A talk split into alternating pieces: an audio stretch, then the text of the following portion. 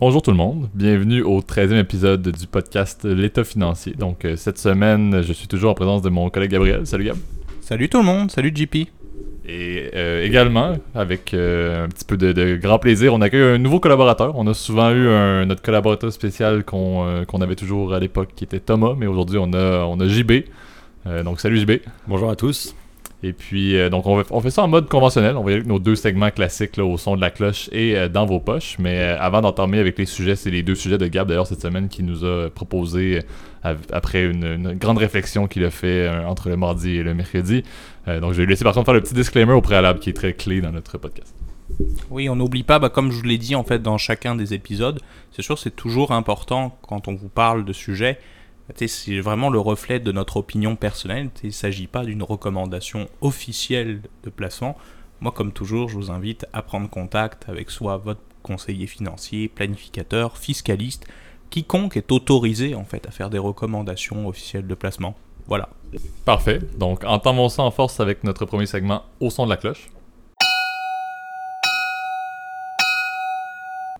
Parfait. Donc, euh, cette semaine, euh, je vais, je vais pas vraiment introduire le sujet. Je vais laisser Gab le faire, puisque c'était un, très bon sujet qui nous a soulevé sur la finance de marché et qu'on a plusieurs choses à dire, étant donné nos, emplois actuels. Et, JB va pouvoir en ajouter beaucoup dans son, poste actuel. C'est un, contexte de finance de marché qu'il connaît bien également. Donc, euh, je vais laisser Gab l'introduire et puis par la suite, entendre la discussion un petit peu. Bah oui, effectivement, aujourd'hui, on voulait revenir avec vous en fait sur l'un en fait des pires crimes en fait financiers, c'est qui peut exister en fait quand on quand on exerce dans le milieu des valeurs mobilières, bah, il s'agit en fait du délit d'initié, ou euh, comme on l'appelle en anglais, le insider trading.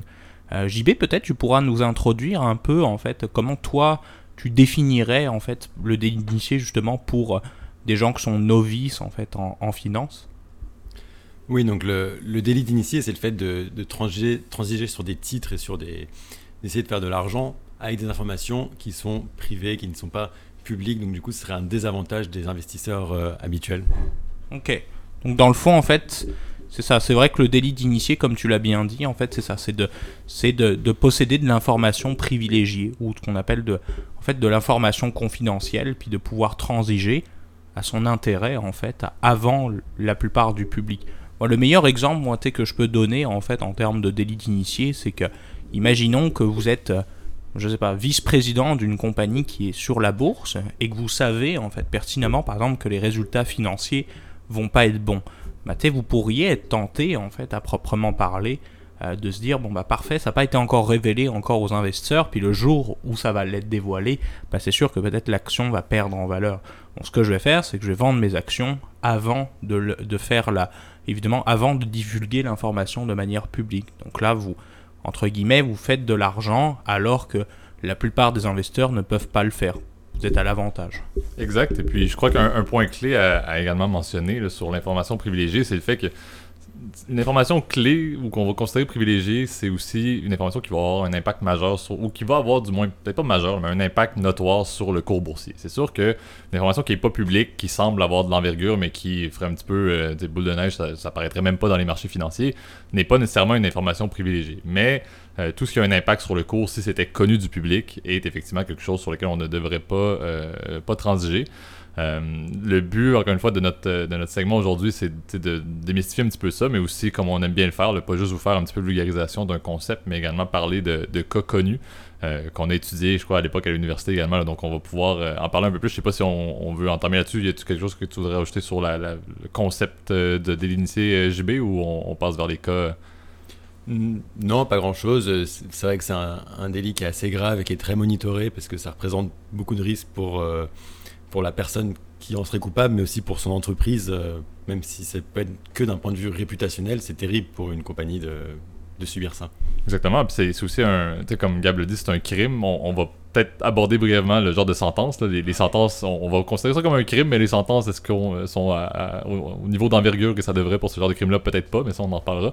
Euh, mais l'élément, l'élément clé également à, savoir sur, les, sur le délit d'initié, si on peut dire, c'est que euh, en général, on le sait qu'on est dans un contexte de délit d'initié. C'est très rare que quelqu'un va dire non, je n'étais pas du tout au courant, je, suis surpris d'avoir fait un délit d'initié. Donc, c'est vraiment l'acte de transaction qui va enclencher ce délit-là. Euh, et c'est ce qui essaie d'être monitoré. Et c'est difficile de le monitorer pour les, euh, organisations réglementaires à l'externe des compagnies.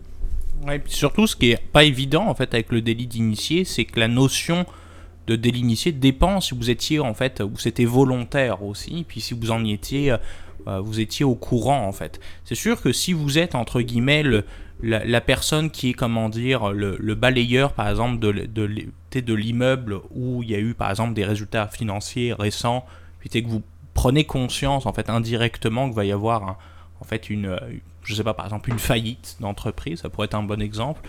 Bah, c'est sûr que vous dans votre position, vous êtes moins apte entre guillemets à être à, détenir en fait de l'information privilégiée. Donc euh, il y toujours c'est toujours très difficile en fait même pour le régulateur en fait de déterminer si bah, ça c'était la personne était vraiment au courant de ce qu'elle faisait, etc. Parce qu'encore une fois, il y a des circonstances atteignantes, ça, dépend de chaque contexte en fait. Et puis c'est justement, je trouve que le, le, cas justement qu'on va vous présenter aujourd'hui, qui est probablement un classique, c'était la fameuse affaire Martha Stewart. Euh, bah, c'est un bon exemple en fait aussi de, de, de situation où justement c'était difficile de juger parfois euh, sur certains intervenants là, qui ont été dans l'histoire, est-ce qu'ils étaient coupables réellement ou non là? En tout cas, c'est un jugement de valeur rendu là. Donc effectivement, allons directement dans le, cas euh, Martha Stewart. Et puis, pour vous faire l'introduction de la personne qui est Martha Stewart, ce n'était pas, comme on le parle dans plusieurs épisodes, une grande femme de la finance qui avait une historique de trading pour la Société Générale ou quelque chose de même. C'était plus une personnalité euh, et une femme d'affaires américaine qui euh, œuvrait, je ne me trompe pas, dans le domaine du mobilier, etc. Un peu comme le mode de vie globalement. Ouais, c'est un peu la Valérie Damido, on dirait. comment dire pour nos auditeurs français là, aux États-Unis en fait. Donc c'est euh, je pense que Martha Stewart, à ma connaissance, elle possède en fait des plusieurs magazines en fait, puis des émissions de télé, euh, c'est ça, sur l'aménagement intérieur. Ça va jusqu'à la cuisine aussi, ouais. En fait, donc pour revenir un peu sur l'affaire Martha Stewart, en fait, euh, bah on va la faire jouer simple en fait. C'est que tout simplement, Martha Stewart, elle était amie en fait avec un, le président d'une entreprise qui s'appelait Imclone. Donc c'était une, une compagnie en fait qui développait des nouveaux médicaments. Puis comme vous le savez, aux États-Unis, quand on, c'est la même chose, je pense, dans la plupart des pays euh, entre guillemets où quand même il y a une, certaine régulation. Euh, les médicaments ils doivent être approuvés par une, administration qui s'appelle la FDA. Euh, puis Imclone en fait en 2002, la boîte a été en fait sur surveillance accrue. Puisqu'en fait, juste avant l'annonce en fait officielle de certains résultats financiers qu'il y avait eu justement sur euh, sur cette entreprise-là, bah, le président ainsi que l'une de ses amies les plus proches, Martha Stewart, ce fameux président, il s'appelait Sam Vaxal, euh, ils ont transigé en fait de nombreuses opérations en fait dans leur dans leur compte de courtage. Apparemment, le courtier aussi qui a effectué en fait la transaction était lui aussi au courant de tout ça et que Martha Stewart était l'ami du président de l'entreprise et ils ont vendu leurs actions avant que ce soit public. Donc euh, c'est sûr que là, rendu là, ils ont fait de l'argent avec la perte, en fait, euh, en, ayant vendu au bon moment, là, puis en, en rachetant plus bas. C'est ça, ça c'est un bon exemple, en fait, de, de délit initié. Mais donc c'est sûr que Martha Stewart, après ça, elle a été quand même condamnée à de la prison, parce que tu peux pas faire... C'est vraiment, encore une fois, vraiment interdit là, aux États-Unis, c'est très, très sévèrement régulé. Euh, ils, ont, ils sont allés en prison pour, euh, pour trois mois, je crois, si je me souviens bien, là. Et, euh, elle a dû payer des centaines de milliers de dollars d'amende. Ça a beaucoup, je pense qu'en termes réputationnels, hein, comme tu l'avais dit, Jean-Baptiste, c'est assez dédommageable. rendu là. Exact. Et puis, ça montre un petit peu le concept qu'il a soulevé. Là. Martha Stewart n'était pas du tout liée à la finance. Donc, le fait qu'elle a été. Oui, sa peine a été assez courte, on va s'entendre. Euh, mais tout de même, c'était assez intéressant que les, agences réglementaires ont tout de même dit, ben, même si elles ne connaissaient rien, même si à première vue ça pourrait être possible, sa défense qui était je, ne connais pas la finance, je ne suis pas impacté, comment aurait pu. Euh, comment j'aurais pu avoir un impact sur, euh, sur tout faire cette transaction-là en connaissance de cause malgré son lien direct avec, avec le, propriétaire de la compagnie. Euh, c'est sûr que ça avait un impact, mais c'était quand même intéressant. Une décision qui était prise envers quelqu'un qui n'était pas du tout dans le secteur financier. Euh, c'était quand même une décision marquante. Je sais qu'il y avait aussi un autre cas euh, qu'on voudrait parler, c'est JB en fait qui l'a soulevé. Puis c'est Martha Stewart, ça fait quelques années, on s'entend. C'était nous, on trouvait ça ironique en, Amérique du Nord parce que encore une fois, cette femme-là, on n'aurait jamais pensé qu'elle aurait pu avoir un, white collar crime, comme on dit en, anglais, et s'est ramassé avec un, des démêlés avec la justice financière. Mais le cas d'actualité est, peut-être plus intéressant. JB, je te laisse introduire, c'est très récent. Oui, bah, c'est passé cette semaine, c'est-à-dire que cette semaine, on a l'action de Kodak qui a eu un, fort mouvement euh, au milieu de la semaine qui a gagné 35% parce qu'un rapport a exonéré le management parce qu'il y avait des suspicions de, de délit d'initié. En fait, euh, Kodak avait reçu un prêt de 765 millions de dollars euh, de la part du gouvernement pour développer des médicaments pour se lancer un peu dans cette nouvelle industrie, parce que c'est une entreprise qui est en difficulté, parce que plus personne n'utilise d'appareils photo jetables. C'est ce qu'on avait dit avec Thomas, là. Je pense que c'était euh, plus des souvenirs de vacances en 2005, là, si, si vous vous souvenez, messieurs, là. Oui. Et donc, quand il y a eu cette annonce de prêt, on a vu le, le cours de l'action de Kodak qui a, qui a skyrocketé, donc comme, on, comme on dirait bien en, en anglais, donc qui a, qui a vraiment eu un, un très fort rendement. Des, des suspicions de, de délits d'initiés sont arrivées, donc le prix de l'action a été très volatile dans les semaines qui ont suivi. Oui, donc ça montre effectivement l'importance en fait d'avoir quand même une régulation efficace, justement euh, pour prévenir en fait euh, bah, tout simplement toutes les formes qui peuvent exister là, de délit d'initié. Toi, Jean-Baptiste, qui travaille, on va dire quand même plus que nous en fait, vraiment au cœur du système financier, comment tu penses en fait, puis tu pourras nous dire évidemment sans citer euh, de nom ou quoi que ce soit, comment chez vous en fait vous gérez à proprement parler là, le, le risque puis la, gestion de la formation à l'interne? Oui, donc chez nous, c'est un sujet très important. On est au contact d'informations privilégiées euh, quotidiennement. Euh, L'organisation prend ça très à cœur parce que c'est un vrai risque réputationnel. Si on commence à savoir que dans notre organisation, il y a des gens qui utilisent cette information-là, les, nos partenaires vont plus jamais vouloir nous communiquer d'informations parce que ça crée trop de risques chez eux. Donc même de ce point de vue-là, on ne peut pas se permettre d'un point de vue d'affaires de le faire. Donc ce qui est fait, c'est très simple. Dès que quelqu'un vient avec de, obtient de l'information privilégiée, il doit le, re- le re- le reporter. Et donc, la compagnie sera mise sur une, sur une liste spéciale. Et nous, dans notre vie quotidienne, si jamais on veut passer des trades et, faire, et acheter des actions, on doit demander une autorisation qui va nous être souvent accordée si le titre n'est pas sur la liste restreinte.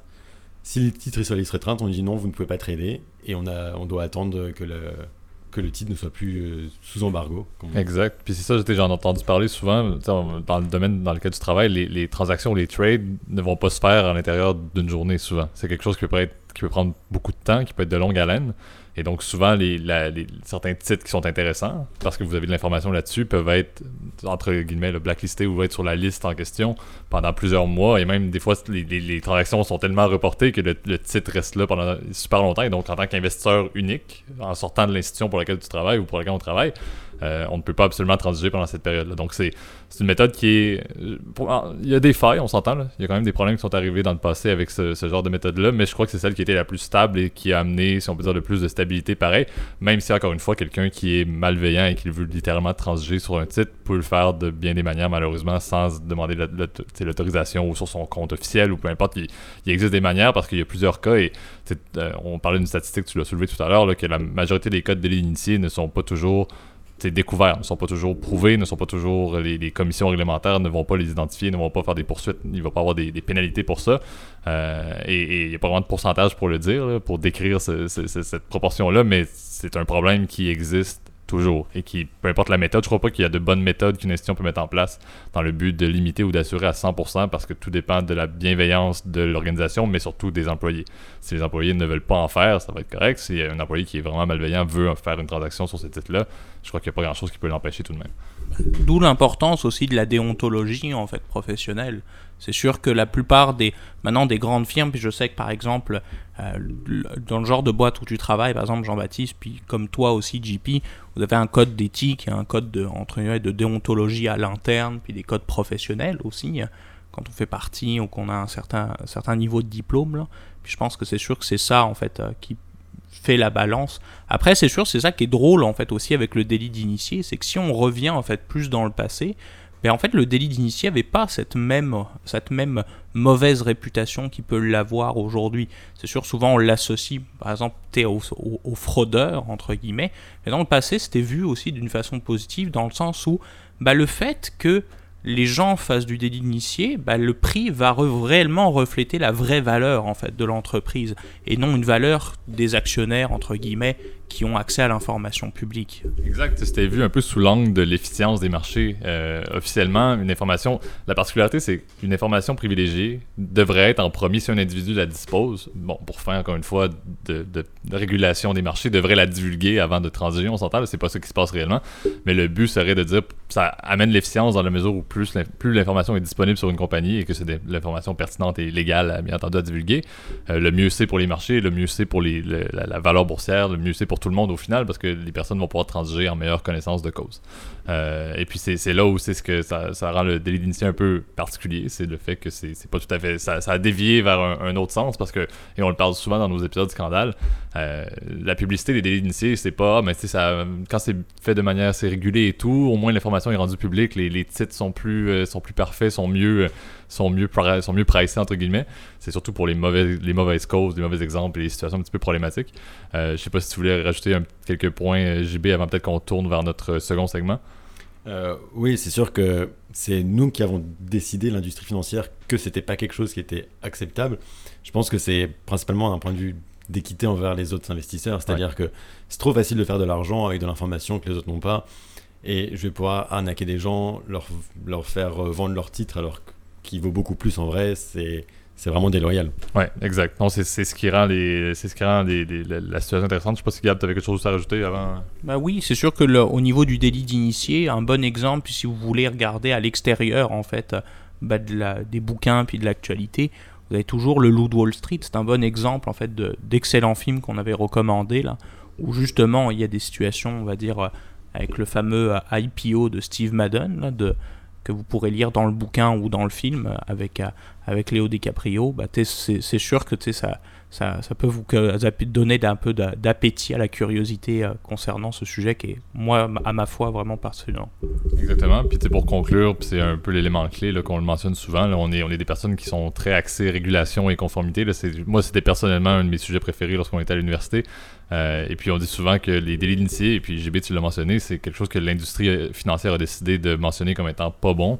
Et puis ça a pris des cas qui ont été problématiques dans le but d'améliorer, si on peut dire, la conformité et la réglementation, ce qui est bien. Un système financier bien régulé et de manière uniforme est bon pour tout le monde, est bon pour l'ensemble de la finance générale. Et le fait que le plus possible, même si ce n'est pas le cas, tout le monde dispose d'une information équitable et des mêmes chances d'avoir des opportunités au niveau des marchés, le plus on se rapproche de cet idéal-là qui est très difficile, le mieux c'est. Donc c'est là où les dénitiers, sujet pertinent, mais aussi c'est bien pour la conformité, c'est bien pour améliorer un, peu la, la régulation et l'uniformité dans les marchés.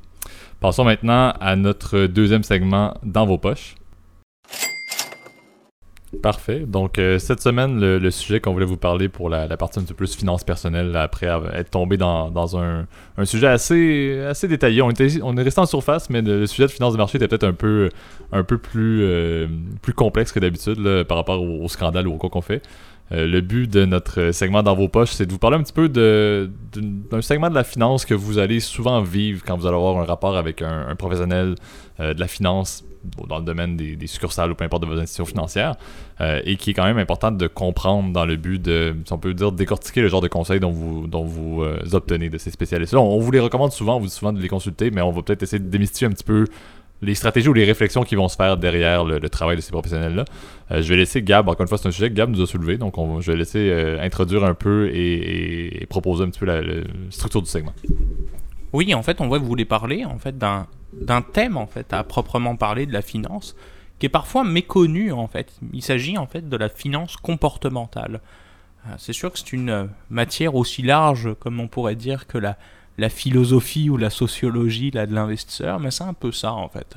C'est de comprendre en fait comment les investisseurs réagissent sur plusieurs situations en fait, euh, émotivement, en termes de sensations, etc. Et c'est vrai que des fois ça amène Souvent, ce qui est intéressant, c'est que la psychologie de l'investisseur, elle va amener certains biais, puis certaines façons, en fait, euh, ou certains raisonnements cognitifs, en fait, euh, pour effectuer certaines actions, donc acheter ou vendre, par exemple, des titres boursiers.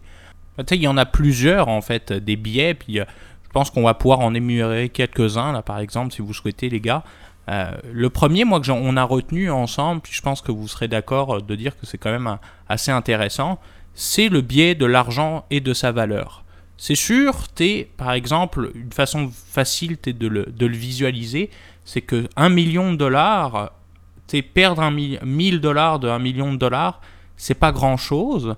Par contre, perdre 10 dollars de 100 dollars, c'est comment dire, c'est énorme pour la personne qui le détient. Donc en gros, effectivement, souvent, en, tout cas, tout dépendamment de votre contexte social, entre guillemets, une perte d'un certain montant, en fait, va représenter va, représenter pas la même chose en fait, alors que c'est le même pourcentage à proprement parler. Donc votre attitude, puis votre capacité à absorber du risque, elle n'est pas la même, tout dépendamment, encore une fois, de, ben là c'est plus de votre statut social, mais aussi de vos revenus. Donc c'est une bonne façon de, de l'introduire. Oui, je pense qu'un bon exemple qui est assez facile à, à imaginer, je pense que vous l'avez déjà eu cette réflexion-là, mais si vous êtes dans le désert, un litre d'eau n'aura pas la même valeur que si vous êtes en ville. Bien évidemment, dans le désert, un litre d'eau aura beaucoup plus de valeur parce que c'est vital, alors que quand vous êtes chez vous, vous avez juste à ouvrir le robinet et puis vous avez un litre d'eau. Exact. Donc la, réflexion de, la partie de l'argent et sa valeur, c'est dépend un petit peu de chaque individu, comme Yab l'a dit, du contexte de chacun. Euh, donc c'était notre premier billet. Le, deuxième billet, je vais peut-être enchaîner déjà vers le deuxième, qui est la préférence pour le statu quo. Et puis ça, ça la mention est assez simple. En général, lorsqu'on parle d'argent, c'est très rare qu'un individu qui a la porte ouverte de pouvoir remettre une décision à plus tard ne va pas la préférer plutôt que de devoir prendre une décision tranchée dès le début, dès maintenant. Euh, un bon exemple à ça, c'est quelqu'un qui aurait le, choix présentement d'investir aujourd'hui dans les marchés euh, 10 000 euh, ou bien d'attendre. En absence de connaissance de cause, en absence d'information, qu'est-ce que la personne va préférer faire Peut-être attendre. Il y a des personnes, et puis ça, je crois que vous avez des bons exemples dans vos amis probablement, qui ne sont jamais rentrés dans les marchés, ils ont toujours remis la décision plus tard. C'est l'exemple classique. Donc, le fait de rentrer dans un contexte risqué, pourquoi rentrer dans un contexte risqué je peux attendre à plus tard? On ne dit pas c'est quoi l'impact, le rendement, on ne veut pas parler des personnes que ça fait 15 ans qui remettent ça, mais c'est un exemple assez classique de ce qu'un individu peut avoir comme biais comportemental au niveau de la finance. Exact, puis effectivement, comme tu l'as mentionné, JP, ça fait en sorte qu'il y a beaucoup de gens qui reportent à plus tard, en fait, qui investissent jamais, en fait, à proprement parler. Euh, puis ça, c'est un peu à voir, à mettre en perspective aussi, à plus généralement, la notion que les gens ont du risque en fait. N'oubliez pas que le risque, ça peut être, comme je vous l'avais euh, précisé, je pense que c'était dans l'objectif d'investisseur, le, le, profil d'investisseur dont on avait parlé, euh, je pense que c'était le deuxième épisode. Le risque, ça peut être positif ou négatif. Puis euh, pourtant, c'est bien important de prendre en conscience que de reporter sa décision de placement, bah, vous évitez en fait du rendement qui aurait pu être effectué là-dessus. Donc n'oubliez pas, c'est ça, de, de prendre en compte que bah, plus vous y prenez tôt, puis c'est bien important aussi même dans vos finances personnelles, plus vous commencez à épargner tôt, plus c'est facile entre guillemets d'atteindre vos objectifs financiers euh, rapidement. Je pense qu'on peut passer au troisième biais qui est l'aversion pour la perte. C'est-à-dire que un investisseur, toute chose étant égale, va préférer ne pas perdre d'argent. C'est vraiment, on, ne veut pas perdre d'argent, quitte à ne pas en gagner euh, derrière. C'est-à-dire que si je vous propose, vous me donnez 100 dollars et puis vous en rendrez 105 l'année prochaine, Beaucoup de gens prendront ça plutôt que de prendre un deal où je dirais tu me donnes 100 dollars, une chance sur deux je te rends 150, une chance sur deux je te rends 90. Parce que les gens ont peur de perdre alors que statistiquement ma seconde offre est bien meilleure. C'est ça, effectivement. Puis a un autre aussi qu'on trouvait intéressant aussi, c'était la surcharge d'informations. Puis je trouve c'est, euh, c'est assez pertinent parce que souvent, euh, on a toujours des amis ou des personnes dans notre entourage, puis aussi dans notre famille, qui nous, qui nous disent quoi faire. Euh, donc souvent, comment dire, euh, on a toujours tendance à prendre, faire confiance à proprement parler là, sur cette information-là, au lieu en fait de se renseigner aussi par soi-même. Exact. Et puis moi, je me, je me, vois souvent aussi dans des, dans des bureaux de, de banquiers ou de spécialistes euh, bancaires je crois que la stratégie que la personne qui est devant moi va m'offrir va être de ne. La capacité d'information, la, disposition d'information qu'on peut vous donner dans, un, dans le, les services financiers est assez majeure. Par contre, quelqu'un qui n'a pas une base de finances et qui ne s'intéresse pas à ça, on va pas commencer à sortir des chartes, à sortir des, des résultats historiques, des portefeuilles sur les 15 dernières années avec des pics à chaque semaine, etc il y, a, une, logique dans le service que vous obtenez qui est vraiment liée à la finance comportementale parce que les banques ont toute l'information. Ils pourraient vous donner de l'information précise, mais comme on dit trop, c'est comme pas assez. Et c'est littéralement pour ça que vous avez souvent une information qui va changer d'une personne à l'autre. Vous pourriez parler à un de vos euh, proches ou un de vos parents puis lui demander qu'est-ce que tu t'es fait dire pour investir dans tel portefeuille pour le même investissement une personne pourrait avoir beaucoup plus d'informations que l'autre, dépendamment de sa capacité de rétention.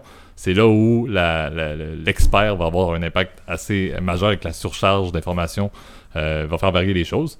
Je vais introduire peut-être le, troisième point, JB, tu pourras peut-être en, parler un peu plus que moi, là, mais au niveau de l'optimisme, euh, qui est un petit peu un, sentiment que tout le monde dispose euh, peut-être d'emblée dans le domaine de l'investissement sans trop en, connaître réellement. je crois qu'il y, a comme une, certaine mentalité que tout le monde aime de dire ah, ça va bien aller dans le temps. Tout le monde, historiquement, tout le monde semble avoir fait de l'argent. J'ai plein d'amis qui me disent que ça se passe super bien dans les marchés. Pourquoi pas embarquer? Moi aussi si je vais faire de l'argent C'est un peu comme le casino, mais c'est garanti d'une certaine manière pour certaines personnes, on dirait. Oui, c'est vrai, on a souvent tendance à, sous-estimer les risques qui sont face à nous et à se dire euh, ah, ça va bien aller. Quand on demande à un investisseur au début quel est son profil de risque, il aura tendance à te dire ah, moi, je, peux prendre du risque, t'inquiète pas, il n'y a pas de problème, je, suis capable. Alors que peut-être qu'il sous-estime les risques qui vont avec, qu'il ne mesure pas très bien et qu'il se dit juste les gens ont réussi, ils vont faire de l'argent, je vais faire de l'argent, ça va bien aller. Oui, et puis c'est une bonne façon de le voir. C'est euh, c'est comment dire euh, aussi ce qui s'est passé récemment en fait avec la Covid. Vous devez avoir beaucoup de gens qui ont dû vous dire dans votre entourage que ce s'est euh, cassé la gueule, honnêtement. Euh, puis c'est là où justement l'intérêt d'avoir un bon profil d'investisseur. On en avait parlé encore une fois dans le, même épisode là, mais sachez que c'est important en fait entre guillemets de bien gérer efficacement votre risque en répondant honnêtement, le plus honnêtement possible en tout cas aux réponses puis aux questions en tout cas qu'on vous qu'on vous pose quand vous ouvrez par exemple un compte de courtage aussi. Puis je trouve que ça peut être mis en parallèle aussi avec l'effet en fait, malheureusement, l'effet de mimétisme aussi qui pareil est, souvent euh, comment dire euh, est souvent comment dire discuté en fait quand on euh, quand on parle en tout cas de, de surtout de, dans les stocks etc donc dans les actions ben en fait c'est de suivre le troupeau en fait. Je pense que l'exemple Tesla là puis Apple les Gafa là ça peut être le meilleur exemple qu'on connaisse non effectivement on dirait que dans le domaine des Gafa plusieurs personnes surtout avec les je crois que c'est on en avait parlé également dans la période dernière du Covid euh, les institutions financières avec des plateformes de trading avaient de la misère à, combler la demande d'ouverture de compte. Et là, on s'est ramassé avec plusieurs investisseurs qui ne connaissent pas grand-chose au, domaine du, stock trading et ont décidé de s'embarquer là-dedans. Et euh, le, le, cas de Tesla est un excellent cas. On dirait que tout le monde était rendu fan d'Elon Musk. Tout le monde disait Tesla, c'est l'avenir. Euh, je veux investir là-dedans parce que ça, a monté de manière fulgurante sans considérer le fait qu'on ne sait même pas, c'est peut-être une fameuse bulle des technos et que Tesla en, était, en, était euh, présentement en cours sur une bulle majeure. Et si je ne me trompe pas, Tesla a fait un stock split. On en a parlé, on s'est corrigé également sur, sur la répartition du stock split. Mais c'était également quelque chose qui, dernièrement, Tesla a eu beaucoup de volatilité parce que beaucoup d'investisseurs ont suivi en disant ah, ben, Tesla ça monte, ça monte, Elon Musk est un génie, j'embarque là-dedans. J'ai 100$ à mettre, j'ai mis mon 100$ sur Tesla, je crois à ça pour l'éternité, sans absolument rien connaître, sans regarder les états financiers, sans regarder qu'est-ce qu'ils font, sans connaître la compagnie. Donc c'est l'effet de troupeau et, le mimétisme est quelque chose, je crois, qui était assez notoire dans cette période Covid de l'année 2020. Oui, c'est un peu le pendant d'un sujet dont vous avez parlé récemment des plateformes de trading. C'est-à-dire qu'il y a plein de plateformes qui sont développées très simples, très faciles pour tout le monde de venir acheter des stocks. Je pense que la, la plus connue aux États-Unis, c'est Robinhood, qui, qui est une grosse application où mhm. beaucoup de gens vont acheter beaucoup d'actions, et notamment du Tesla, parce que c'est le stock qui marche bien en ce moment. Mais c'est vrai que il manque l'analyse qui va derrière. En vrai, on n'achète pas un stock juste sur, euh, sur les dernières nouvelles qu'on a pu lire, euh, la photo qu'on a vue une fois. Tout ça, il y a de la vraie analyse à faire derrière. Étudier le marché, étudier la compagnie, étudier ce qui, se passe et vraiment si la, compagnie a de la valeur. Oui, puis d'où l'intérêt aussi, de, quand vous n'y connaissez pas, bah de d'acquiescer entre guillemets votre ignorance en fait des fois puis de se dire même nous-mêmes on en avait parlé même avec Thomas euh, des fois c'est pas négatif de déléguer la gestion de son portefeuille à, quelqu'un d'autre quand on parle de fonds de ce genre de choses de, de ETF on vous déléguez votre mandat donc des fois c'est mieux, comment dire, de ne rien faire que de suivre le troupeau, encore une fois, puis de, se tromper complètement. Exactement. Et puis, c'est, ça nous amène peut-être vers. On va peut-être faire un dernier billet. Là. On en avait bien entendu plusieurs parce que la finance comportementale, on l'a dit, c'est presque la psychologie. C'est quelque chose qui a été étudié fortement euh, et qui est pertinent à connaître, mais c'est très, très, très deep en anglais qu'on peut dire. Il y a beaucoup de concepts qu'on pourrait parler. Euh, moi, je parlerais peut-être du concept de visualisation, parce que c'est quelque chose que je crois qui est assez, encore, une fois, notoire dans les bureaux des institutions financières ou des experts euh, financiers que vous allez consulter c'est très facile de dire, oh, regardez la, charte en DEX qui est faite par euh, Morningstar, qui est une firme indépendante. Et c'est souvent quelque chose qui est utilisé pour nous introduire, voici comment les marchés fonctionnent, voici qu'est-ce que vous pourriez faire, euh, ou qu'est-ce qui pourrait se passer avec vos rendements. Et c'est un magnifique graphique qui monte depuis les années 50. Et qu'est-ce que ça représente pour quelqu'un de voir une courbe qui monte comme ça, en montrant il y a quelques, eu quelques petits pics par-ci par-là, il y a eu des crises, voilà, c'est un, un, magnifique schéma, mais ça veut pas dire grand-chose. Et puis peut-être, Gab, tu pourrais donner des exemples que tu disais à tes clients, parce que il faut le visualiser. Un client qui connaît pas ça, voir un graphique des 50 dernières années des rendements des portefeuilles qu'on sait même pas c'est quoi, c'est un peu dur à, comprendre et ça va peut-être pas le motiver à rentrer dans les marchés et à, faire affaire avec cette institution-là. Donc je sais pas, comment tu pouvais visualiser ça avec les c'est, assez ironique, mais c'est sûr que c'est sûr que quand vous rencontrez un conseiller financier de façon générale, pour connaître pas mal cette industrie-là, c'est sûr que c'est quand même de la vente de produits de services financiers, on va pas se le cacher là, honnêtement. Alors c'est vrai que souvent, comment dire, on essaye, puis les gens essayent, et puis c'est pas si mal en fait de d'expliquer avec des mots très simples aux clients. Bah tu sais par exemple, il y a des montagnes, il y a des vallées, donc souvent les, gens comprennent que au final c'est fait pour aller plus haut là généralement. Euh, c'est sûr qu'aussi le marketing joue beaucoup en fait sur les produits financiers. Euh, vous avez dû probablement vous faire accoster toujours, bah, euh, même je pense de plus en plus maintenant par email ou par avec des sollicitations par, par, par courrier aussi. souvent c'était plus comme ça à l'époque, avec des brochures, avec des gens très beaux là, qui marchent sur la plage, etc. le marketing fait souvent aussi beaucoup son effet dans, Exact. La visualisation, même un autre point, moi, je, je, m'en rappelle tout le temps, et puis c'est un peu ça dans toutes les institutions financières, le nom des solutions de placement. Y a-t-il quelque chose de plus apaisant que le nom des solutions de placement? Moi, moi je regarde ça, même si c'est super risqué, je suis dans quelque chose de proportionnellement ambitieux. je, me, je me sens valorisé par le, nom de mon portefeuille, donc je crois que c'est quelque chose qui est, qui est assez, assez représentatif de la, de la, visualisation que le branding des noms des solutions d'investissement dans les institutions financières, toutes tout pays confondu, on le rappellera. Je crois que c'est uniforme partout. Ouais, et puis c'est surtout, encore une fois, les, les, les, brochures, le, côté, on vous, on vous donne le café quand vous arrivez, on essaye de vous, en fait, de de vous donner quand même de l'importance aussi. Après, c'est sûr, encore une fois, ça peut être critiquable, mais c'est aussi positif parce que quand même, vous faites de l'éducation financière. C'est pas plus mal. Puis la plupart des gens, quand même, je l'espère, en tout cas dans l'industrie, sont quand même compétents. Donc euh, c'est sûr que de façon générale, la visualisation, c'est important en fait. Et puis les investisseurs, ils comprendront toujours plus effectivement quand vous lui mettez euh, une image entre guillemets qui lui qui lui fait comprendre les choses. Exact, une image au mille mots, c'est l'expression dit dans, dans ce codex-ci. Euh, je sais pas si JB, tu avais un point à, rajouter sur le, sur, le, sur le concept global de la finance comportementale. On va, on va faire progressivement la conclusion du, du podcast. Est-ce que tu avais quelque chose que tu voulais rajouter, quelque chose qui, qui te touchait plus au niveau que juste les, différents points qu'on a parlé, les différents billets clés? Bah, c'est un sujet qui est, passionnant et c'est un sujet qui est vraiment intéressant à, à étudier si jamais vous voulez investir par vous-même parce que c'est avec ça que vous allez pouvoir questionner vos billets, qu'est-ce que vous faites bien, qu'est-ce que vous faites pas bien, et où est-ce qu'il faut que vous retravaillez pour avoir une meilleure, euh, une meilleure gestion de vos, de vos actifs? Exactement. Et puis, c'est important de dire, les billets, c'est pas quelque chose de négatif. C'est quelque chose d'humain, on l'a dit, c'est la psychologie. C'est quelque chose qui va arriver, mais comment est-ce qu'il faut se gérer parce que ces billets-là vont avoir de gros impacts, non pas seulement sur votre entrée en, bourse ou sur votre début d'investissement, mais tout au long de votre progression. Euh, donc, c'est ça qui est important pour vous. on dit souvent lisez là-dessus, mais c'est encore plus clé là-dessus. Même posez-nous des questions supplémentaires au, niveau des, au niveau de YouTube, entre autres, euh, parce que c'est quelque chose qui vous touche particulièrement. On parle souvent de segments de finances, de, de finances perso qui sont axés sur sur vous, mais ça encore plus que d'habitude. C'est rare, on n'est pas des experts en psychologie, mais aujourd'hui c'est quelque chose de clé de vous faire réaliser un petit peu les propensions et qui ne sont pas uniquement axées à vous. C'est pas uniquement Gab qui a ça, c'est généralisé dans l'ensemble des humains, des êtres humains, dans la relation entre l'humain et l'argent. On n'a pas le choix de passer par ça, on n'a pas le choix de les comprendre et on n'a pas le choix de s'ajuster pour avoir une belle expérience dans nos projets futurs, dans notre retraite, et, etc. Oui, puis euh, moi pour mon mot que, que je pourrais donner, en tout cas pour conclure, moi, j'ai récemment lu en fait un, un, bouquin en fait sur la finance comportementale, mais qui m'a donné en fait l'idée de, de proposer à, à ce, sujet, les gars.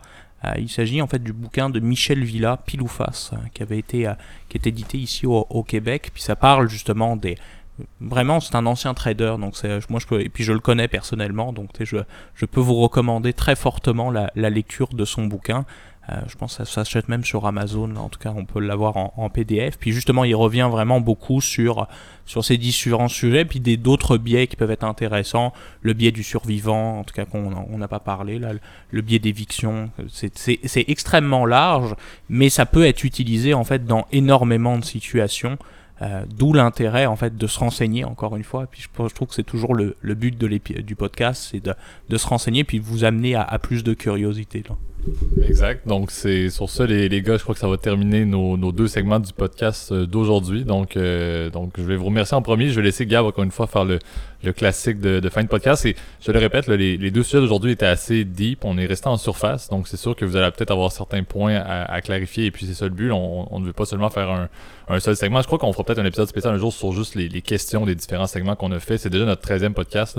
Euh, on, en fera peut-être un dans le futur juste pour regarder les questions clés ou peut-être rajouter certains points sur plusieurs sujets qu'on a déjà parlé, qui étaient de, des sujets assez pertinents et, qui nous amenaient vraiment à un petit peu vous teaser sur des sujets intéressants, mais ne, ne pas vraiment aller trop en détail. Donc peut-être euh, écoutez vos questions, euh, posez-nous-les, et puis on va pas regarder Gab, je te laisse faire le.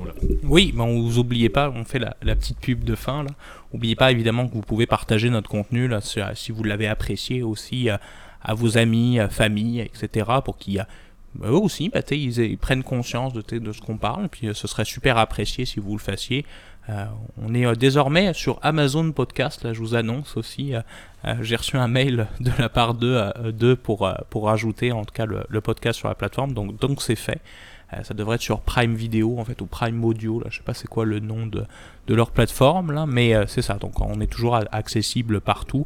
En tout cas merci à merci à Jean-Baptiste aussi d'être venu, c'est super apprécié. Puis on a hâte de, te revoir dans un, nouvel épisode. Bah écoutez, merci à vous. Puis, tous nos éditeurs, bah, portez-vous bien, lavez-vous les mains et mettez un masque. Oui, bonne semaine à tous, salut.